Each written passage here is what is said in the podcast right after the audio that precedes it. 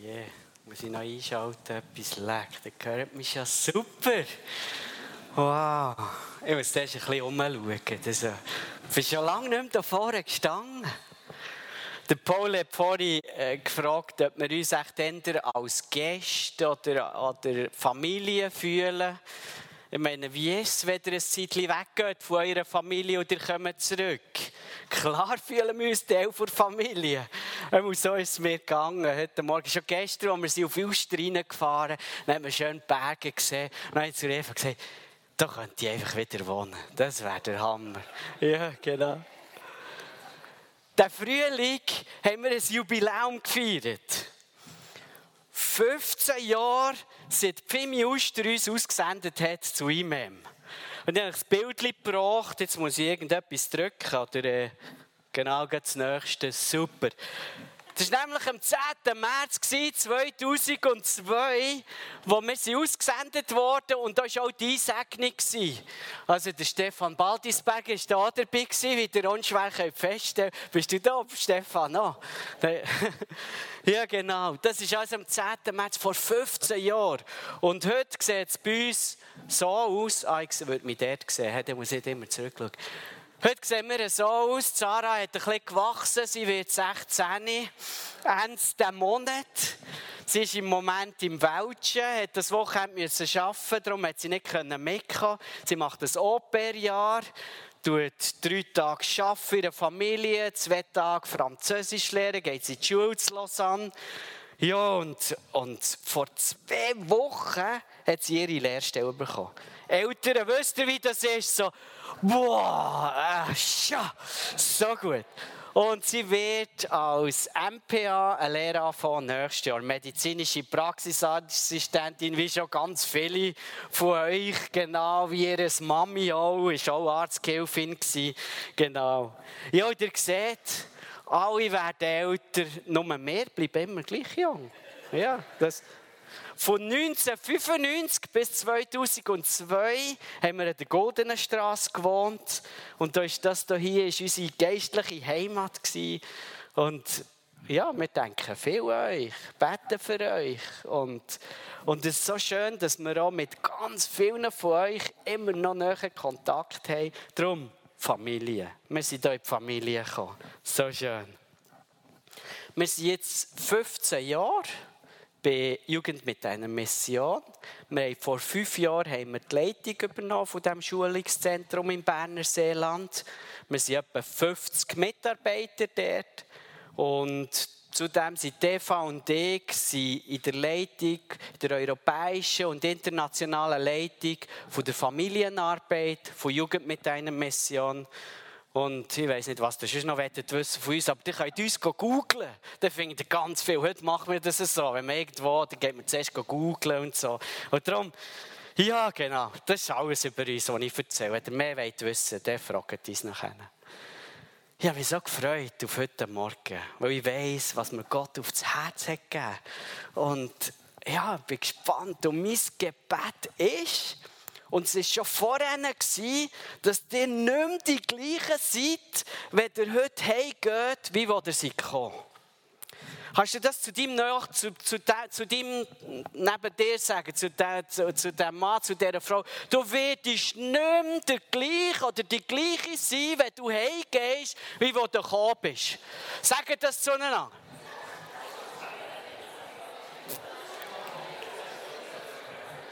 Ja, ja.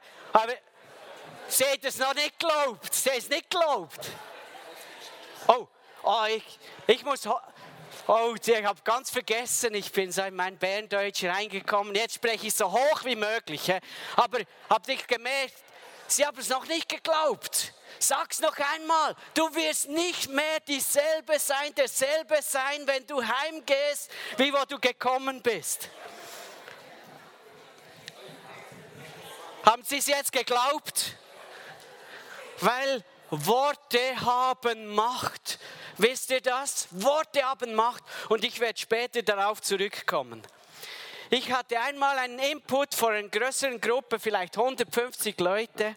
Und, und da, da habe ich so aufs Herz ge gekriegt, ich soll was über Menschenfurcht sagen. Ich soll sie herausfordern im Bereich Menschenfurcht. Und da ist was passiert, was mir noch nie passiert ist. Ich hatte dann den Mut und sagte, also hört mal, wenn ihr an Menschenfurcht leidet, wenn das euch betrifft, dann steht auf. Und dann macht er es, wusch, alle sind aufgestanden. Oh, was mache ich jetzt? Bist du dir bewusst, dass die Person neben dir auch interessiert ist, was andere über sie denken? Und manchmal interessiert es uns noch mehr, als was Gott über uns denkt. Und daher habe ich begonnen, überall wo ich bin, proklamiere ich eine menschenfurchtfreie Zone. Und ganz oft, wenn ich eine Predigt vorbereite und äh, ich weiß, wenn ich eine Lehre vorbereite, ist das einfacher irgendwie, aber wenn ich Predigten vorbereite, dann will mich diese Menschenfurcht einholen. Was denken sie wohl, was du da bringst, ist doch nicht relevant, du, du bist nicht der Pastor, hast doch keine Ahnung und so weiter. Und ja, genau. Und daher proklamiere ich hier in Uster, in der Pfimi, dies ist eine menschenfurchtfreie Zone. Und ich hoffe, wenn wir gehen heute wieder, dass ihr euch nächsten Sonntag erinnert oder wann immer ihr hier drin seid, hier ist eine menschenfurchtfreie Zone. Und das setzt sowas von frei, das kann ich euch sagen. Und Jesus, ich bete, dass meine Freunde hier, meine Familie hier erleben darf, wie du sie frei machst von dieser Furcht. Und ich bete, dass du Durchbruch schenkst. Ich will Durchbruch sehen in deinem Namen, Jesus. Wir wollen sehen, wie Ketten zerbrochen werden. Danke, du großer Gott. Amen. Kam einmal ein Gesetzeslehrer zu Jesus und fragte ihn, sag mir Jesus, welches ist das absolut größte, höchste Gebot überhaupt in der Bibel? Und damals hatten sie ja nur das Gesetz, die Tora, die fünf Bücher Mose und sie hatten die Propheten. Und Jesus hatte im Kontext gerade eine Diskussion gehabt mit den Pharisäern, mit den Sadduzäern. Sie haben diskutiert, muss man Steuern zahlen? Und die, die Sadduzäer, die glauben ja nicht an die Auferstehung. Und da hatten sie so hin und her diskutiert. Und Jesus hatte gerade den Sadduzäern den, das Mund gestopft, so steht es so in meinem meiner Bibel. Und jetzt kommt dieser Gesetzeslehrer und fragt Jesus, sag mir, was ist das Größte überhaupt, was Wichtigste überhaupt? Und Jesus sagt zu ihm, du sollst den Herrn, deinen Gott lieben von ganzem Herzen, von ganzer Seele und von ganzem Gemüt. Dies ist das höchste und erste Gebot.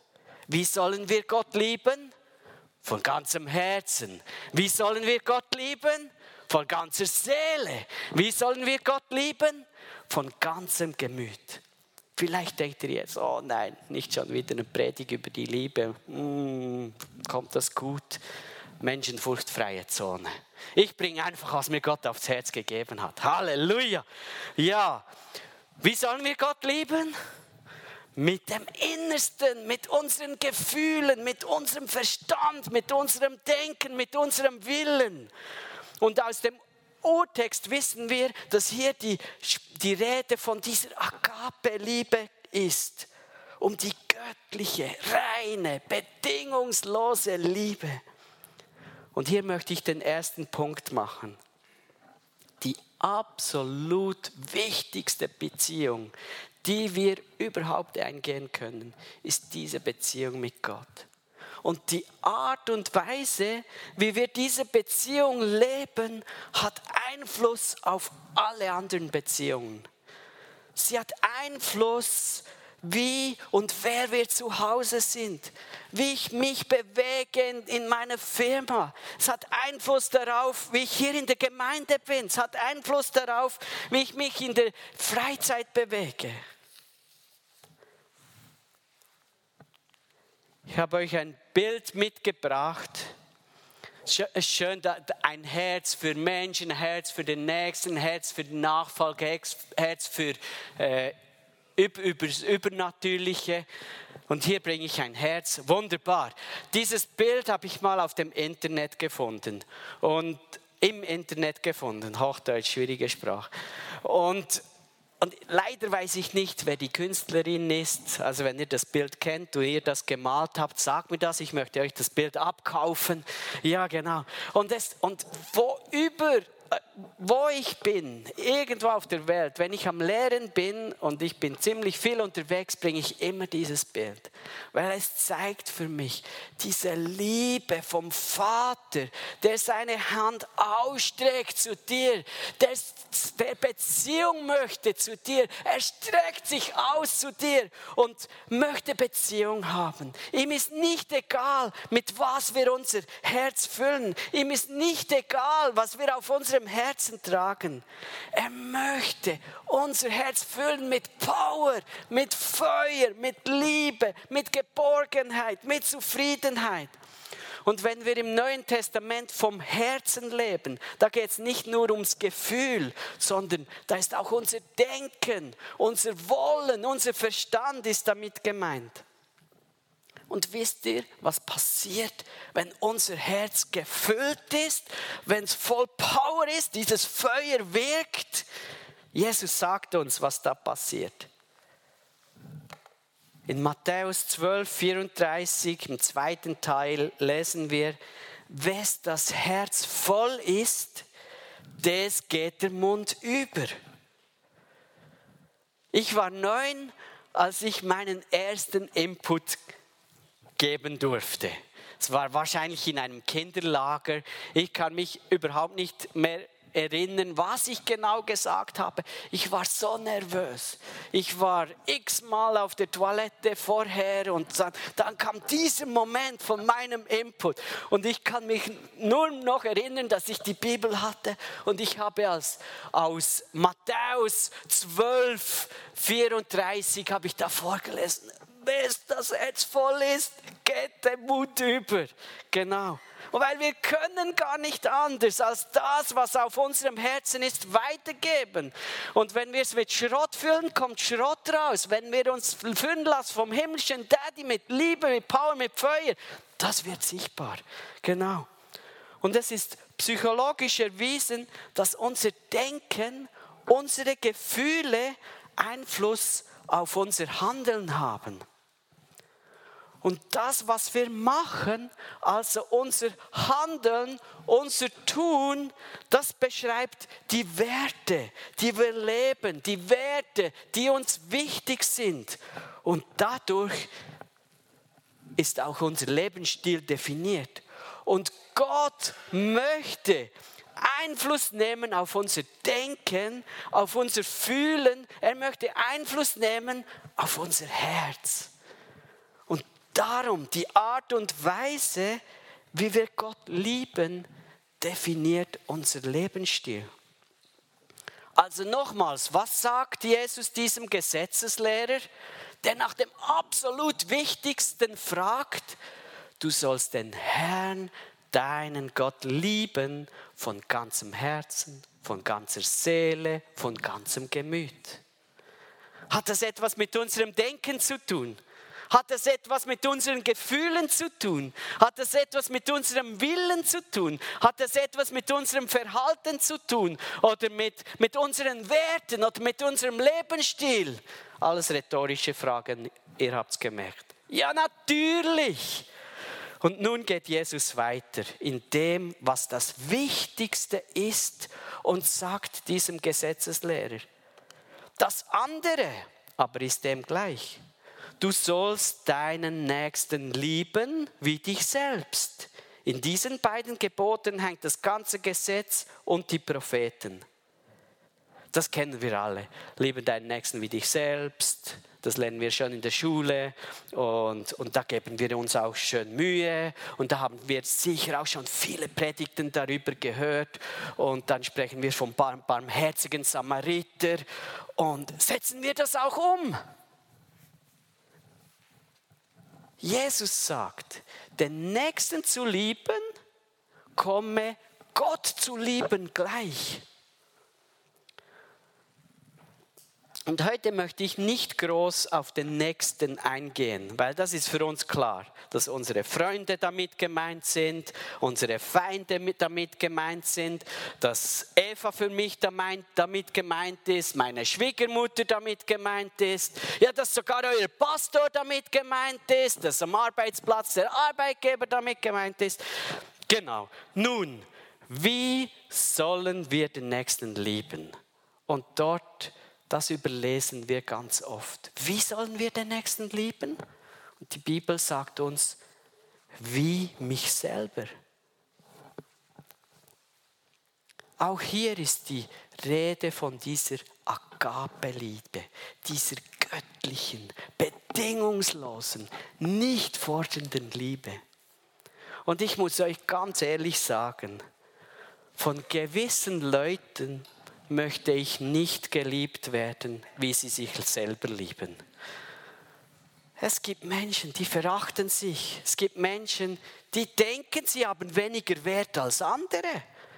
Menschen, die sich total ablehnen, die gering denken von sich. Kennt ihr solche Menschen? Ich kenne mindestens einen, mich selber. Ja, ich gehöre manchmal auch dazu wenn ich wieder mal so dieser Menschenfurcht zum Opfer werde, wenn ich nicht glauben kann, was der himmlische Vater über mich denkt, wenn ich nicht in der Identität als Königskind vorwärts gehen kann. Ich habe euch was mitgebracht.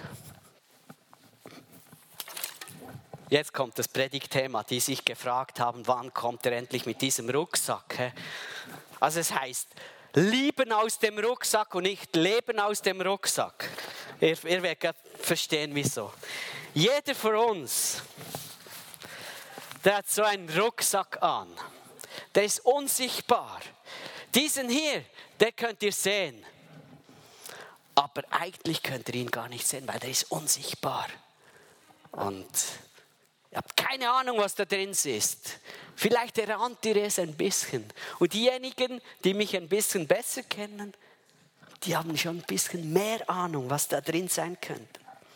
Also jeder von uns hat so einen unsichtbaren Rucksack. Auch dein Nächster hat einen. Und was ist da drin? Hier drin sind unsere Werte. Was ist mir wichtig? Dass, auf was baue ich mein Leben? Und in meinem Rucksack hier drin, da ist mein Glaube. Mein Glaube an Jesus Christus. Und ich weiß nicht, an was ihr sonst noch glaubt, aber das ist in eurem Rucksack mit drin. Da sind unsere Gefühle mit drin. Wie nehme ich Sachen wahr? Das habe ich in meinem Rucksack. Unsere Vergangenheit ist da mit drin. Von der Kindheit bis heute, das ist alles drin. Meine guten Erlebnisse. Als Kinder gingen wir immer ans Meer in die Ferien. So gute Erlebnisse. Wir hatten einen roten VW-Bus und ich liebe immer noch VW-Busse. Und, und das ist so cool, gute Erlebnisse. Aber da hat es auch schlechte Erlebnisse drin. Ich habe Schwieriges erlebt, wurde viel ausgelacht als Kind. Und meine Menschenfurcht wurde da als Kind trainiert in der Familie. Das habe ich alles damit drin. Das hat meine Persönlichkeit geprägt, meinen Charakter geprägt. Das habe ich alles da drin in diesem Rucksack. Ihr könnt es nur nicht sehen. Unsere Herkunftsfamilie ist da mit drin. So wie wir aufgewachsen sind. Unsere Ausbildung, unsere Beziehungen sind da mit drin. Die vergangenen und die Beziehungen, die wir jetzt haben unsere Hoffnung, unsere Träume, Wünsche, unsere Visionen, das alles ist da mit in diesem Rucksack. So, und dieser Rucksack, der beeinflusst die Art und Weise, wie ich mich selber lieben kann. Der beeinflusst, wie ich über mich selber denke. Der beeinflusst die Art und Weise, wie ich mich annehmen kann. Und dieser Rucksack bestimmt auch, welche Identität ich habe.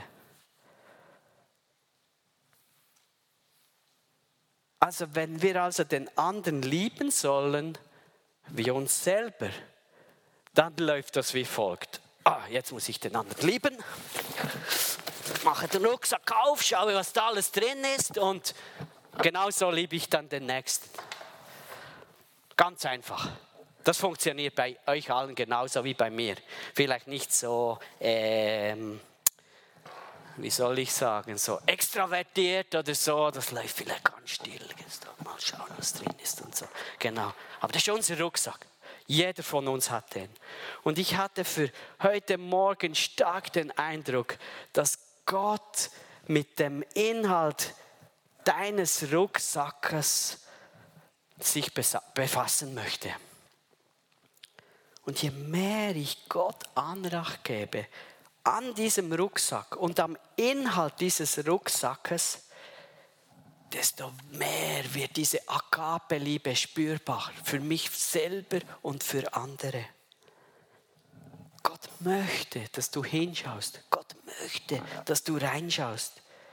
Er möchte dir seine Sicht über diese Dinge im Rucksack geben. Vielleicht denkst du, ja, das möchte ich.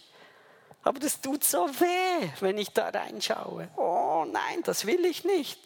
Oder vielleicht denkst du, oh, das ist so peinlich, wenn die wüssten, was da in meinem Rucksack ist.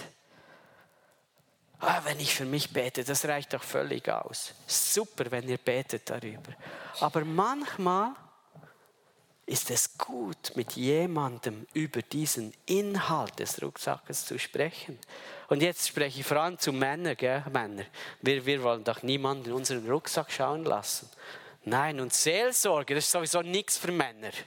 Das habe ich immer geglaubt. Das ist was für Weicheier, was für, für Schwächlinge, für so Kranke, aber doch nicht für, für ein Schmidtli, Seelsorge geht nicht. Ja, aber ich musste mich des Besseren belehren lassen.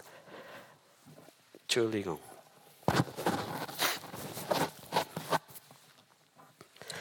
Wir, wir machten eine Ausbildung oder wir sind im, oder ich bin immer noch dran im Bereich Seelsorge und da musste ich zu professioneller Seelsorge gehen. Und das tat gut, also es tat auch weh, aber es tat gut, ein bisschen genauer in den Rucksack reinzuschauen. Ich, stand, ich fand dann heraus, ähm, dass die Art und Weise, wie ich streite oder eben nicht streite, ich schweige einfach, das kommt aus meinem Rucksack. Die Art und Weise, wie ich andere verletze, wie ich Eva verletze oder in meinem Umfeld Leute verletze, das kommt aus meinem Rucksack. Die Art und Weise oder die, die Art der Erwartungen, die ich habe an andere Personen, das kam aus meinem Rucksack. Und ich durfte erfahren, wie Gott ganz liebevoll das, er, er macht ja das ganz liebevoll, wie er den Finger auf gewisse Sachen in meinem Rucksack legte. Und ich durfte das in Ordnung bringen. Gott möchte dir helfen, dass du dich mit dieser Agape-Liebe lieben kannst. Und Jesus macht klar, was das Wichtig, Wichtigste ist. Gott lieben mit allem. Und ich bin ganz fest überzeugt, er meinte damit unseren unsichtbaren Rucksack. Ganz einfach. Mit allem heißt mit unserem Rucksack, mit unseren Gefühlen, mit unserem Denken, mit unserem Gemüt. Also wenn ich Gott diesen Rucksack zur Verfügung stelle, wird er Einfluss nehmen auf den Inhalt. Und genau das hat Einfluss darauf, wie ich mich selber lieben kann, wie ich mich selber liebe und auch wie ich meinen Nächsten liebe. Und der Inhalt des Rucksackes hat auch Einfluss darauf, was ich sage, was ich ausspreche. Man könnte auch sagen, zurück zum Vers, wes das Herz voll ist, man könnte auch sagen, wes der Rucksack voll ist, das geht der Mund über. Und die Psychologie sagt, dass Fremdaussagen, Aussagen, die ich über andere Personen mache, ganz oft Sachen sind, die ich selber über mich tief drinnen denke. Sachen, wo unsere Seele glaubt über uns selber. Oder oft, wenn, wenn ich was Negatives feststelle bei jemandem, merke ich, oh, das ist genau etwas, was ja eigentlich mich betrifft.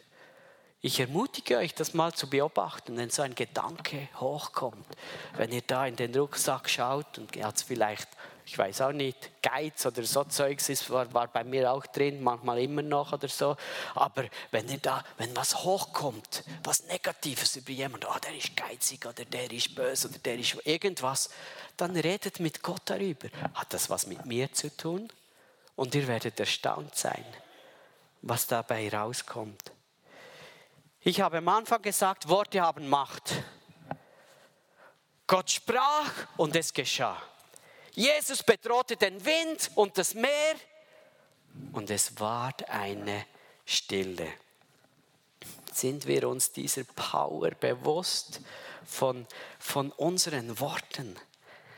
Ein Wort kann dein ganzes Leben prägen.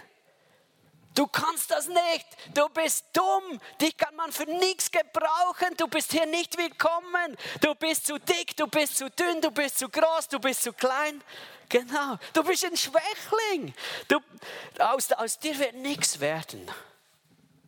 Ist alles wegen dir. Du bist schuld. Immer du, du, du. Gott kann dich nicht gebrauchen. Niemand hört dir zu. Warum sollte er auch? Du bist ein Nix. Wir wollen dich nicht, wir lieben dich nicht. Und manchmal sprechen wir diese Worte selber über uns aus. Oder Sätze wie, ich will nie Kinder haben. Und dann staunt man, was die, welche Macht diese Wörter haben können. Oder ein Christ muss die Bedürfnisse anderer stillen oder der Not gehorchen. Und dann fragen wir uns, warum läuft diese Person in ein Burnout? Oder ich werde mich niemals mehr jemandem öffnen, wenn man verletzt wurde. Und dann fragen wir uns, warum kann diese Person die Gefühle nicht zeigen? Diese Aussagen packen wir in unseren Rucksack. Aber das sind Lügen. Das ist Teil von Satans Plan. Und es ist Zeit, diese zu entlarven. In der Seelsorge begegnen wir dann wieder solchen Sätzen, die über Personen ausgesprochen wurden oder wo man selber über sich ausgesprochen hat. Und um diese Lügen bilden sich ganze Lebensmuster. In Jakobus 3, 4 und 5 lesen wir, siehe, auch die Schiffe obwohl sie so groß sind und von starken Winden getrieben werden, werden sie doch gelenkt mit einem kleinen Ruder, wohin der will, der es führt. So ist auch die Zunge ein kleines Glied und rechnet sich große Dinge zu. Siehe, ein kleines Feuer, welch ein Wald zündet's an. Oder in Sprüche 18, 21. Tod und Leben stehen in der Zunge Gewalt. Wer sie liebt, wird von ihrer Frucht essen. Macht, da ist Macht in, in dem, was wir aussprechen. Sind wir uns dem bewusst? Vielleicht wenn ich so jetzt so erzählt habe, sind euch so Lügen in den Sinn gekommen, Sachen, die über euch ausgesprochen wurden oder Sachen, die du selber über dir ausgesprochen hast. Hab den Mut, hab den Mut hinzuschauen. Es lohnt sich. Vergebt diesen Personen, wo euch wehgetan haben, wo Lügen ausgesprochen haben. Vergebt euch selber wenn ihr diesen Lügen geglaubt habt oder selber ausgesprochen habt. Ich musste meine Französischlehrerin ganz oft vergeben, weil die hat während fünf Jahren hat die immer wieder Lügen über mir ausgesprochen. Sie hat mich ausgelacht und hat mich vor der Klasse bloßgestellt und ja, vielleicht ist das so banal für euch, aber für den kleinen Schmidli damals das tat weh. Und bis heute ist das in meinem Rucksack und will immer wieder hervorkommen. Und ich muss dieser Französischlehrerin, Frau Jäcki, oh, hoffentlich hört sie dann nachher nicht zu, Frau Jäcki immer wieder ver vergeben. Ja, dann weiß ich, ich habe ihr vergeben, immer und immer wieder mal. Genau. Halleluja. Und, und jetzt das Beste kommt. Unsere Tochter entscheidet sich ins, ins Welschland zu gehen, um Französisch zu lernen. Und äh, ich meine, da hat sich was in meinem Rucksack bemerkbar gemacht. Das wollte ich auf keinen Fall, habe ich am Anfang auch nicht unterstützt, habe gesagt, geht doch besser nach Neuseeland oder Australien und heute braucht man sowieso kein Französisch und so. Liebe Frau Jecki, ich habe dir schon wieder vergeben, genau. Ja, Worte haben Macht, Worte haben Power.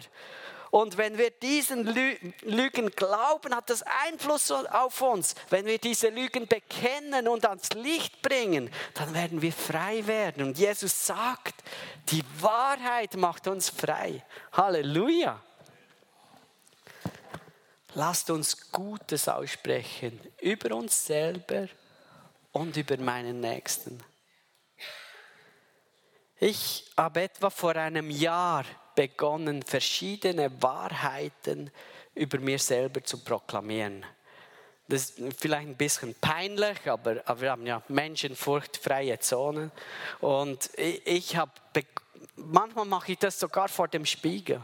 Stehe ich vor dem Spiegel und sage, du bist ein Mann von Reinheit. Und dann Männer, das ist für euch. Das hilft, das hilft. Weil mit der Zeit glaube ich, du bist ein Mann von Reinheit. Dann habe ich weniger Probleme im Internet, habe ich weniger Probleme mit Gedanken, andere Frauen oder so. Und ja, das kann es geben, aber ich bin ein Mann von Reinheit. Das ist das Erste. Sieben Sachen proklamiere ich über mich regelmäßig. Vor dem Spiegel. Jetzt nehme ich den Spiegel auf die andere Seite. Genau. Du bist ein Mann, der Einfluss nimmt bei anderen und in der Gesellschaft. Du bist ein Mann der Ermutigung. Du bist ein Mann der Weisheit. Auch wenn es die anderen nicht sehen können, das ist die Wahrheit. Du bist ein Mann der Hoffnung. Du bist ein Mann der Freude. Du bist ein Mann, jetzt gehe ich zu diesem Spiegel wieder. Du bist ein Mann, der, der der, äh, der Gunst hat bei Gott und den Menschen. Genau. Und fragt Gott, wie er euch sieht. Und dann proklamiert das. das. Das wirkt Wunder in euch, bei den anderen, auch wenn die das noch nicht sehen können. Auch wenn sie es nur 5% sehen können. Es ist eine hundertprozentige göttliche Wahrheit, wenn das euch sagt. Halleluja, ist doch super, super News. Unsere Worte haben Macht, unsere Worte haben Power. Jeden Morgen, auch heute Morgen wieder, das Erste, was ich mache, ich gehe auf die Knie. Und dann proklamiere ich auf den Knie verschiedene Sachen über. Ich fange mit unserer Tochter an. Was ich sehen möchte in ihrem Leben, was ich sehen möchte in ihrem Umfeld, was sie mit Gott erlebt, dass sie gute Entscheidungen trifft. Und dann proklamiere ich Sachen über Eva. Ich, ich sage jetzt nicht, was ich proklamiere, aber ich sehe Früchte. Halleluja. Ja, und dann über unsere Gemeinde, über Imam, Freunde und Anliegen, die auf dem Herzen haben. Und das ist dann meine Gebetszeit am Morgen früh auf den Knien. Worte haben Macht. Und genau so verstehe ich, was es heißt, den Nächsten zu lieben. Wie mich selber. Wie rede ich über den Nächsten? Was spreche ich aus über den Nächsten? Sind es Lügen aus Gottes Sicht oder Wahrheiten? Es gibt eine schöne Geschichte von Sokrates, dem griechischen Philosophen. Und die möchte ich euch gerne vorlesen. Zum weisen Sokrates kam einer gelaufen und war voll Aufregung höre, Sokrates, das muss ich dir erzählen, wie dein Freund, halt, halt, halt, halt, unterbrach ihn der Weise. Hast du das, was du mir sagen willst, durch die drei Siebe gesiebt? Drei Siebe? fragte der andere voll Verwunderung. Ja, guter Freund, drei Siebe. Lass sehen, ob das, was du mir zu sagen hast, durch die drei Siebe hindurchgeht. Das erste Sieb ist die Wahrheit. Hast du alles, was du mir erzählen willst, geprüft, ob es wahr ist? Nein, ich hörte es erzählen und so, so, so, so. aber sicher hast du es mit dem zweiten Sieb geprüft. Es ist das Sieb der Güte. Ist das, was du mir erzählen willst, wenn es schon nicht als wahr erwiesen, so doch wenigstens gut. Zögernd sagte der andere, nein, das ist, das ist nicht, nicht gut, im Gegenteil. Hm, unterbrach ihn der Weise, so lass uns auch das dritte Sieb noch anwenden und lass uns fragen, ob es notwendig ist, mir das zu erzählen, was dich so erregt. Notwendig? Nun nein, gerade nicht, nein. Also, lächelte der Weise, wenn das, was du mir erzählen willst, weder wahr noch gut noch notwendig ist, so lass es begraben sein und belaste dich und mich nicht damit. Und es, es wird erzählt, dass dieser Freund Sokrates sagen wollte, dass seine Frau mit einem anderen Freund ein Verhältnis hat. Und Sokrates hat es nie erfahren. Genau, das ist so die Geschichte um die Geschichte. Ob stimmt, hä? Ist das, was ich über andere rede, die Wahrheit? Ist es gut? Ist es nützlich für den Zuhörer? Das ist die göttliche Wahrheit, was dieser Sokrates da, da, da hatte. Wie oft nutze ich meine Worte nicht weise? Und wir brauchen Jesus immer und immer wieder, der uns überführt. Ja, jetzt, wie könnte ich meine Predigt zusammenfassen? Da kommt also dieser Gesetzeslehrer zu Jesus und fragt, Jesus, was ist das allerwichtigste Gebot in der Bibel? Und Jesus sagt, frei nach Schmidli interpretiert, du sollst den Herrn, deinen Gott lieben, mit dem ganzen Inhalt deines Rucksackes. Wenn du den Rucksack Gott gibst, wird er dich frei machen. Dann gibt es da noch ein zweites, das genauso wichtig ist. Liebe deinen Nächsten aus dem Rucksack, den du vorher Gott anvertraut hast. Amen. Ja. Kann das Lobpreisteam nach vorne kommen?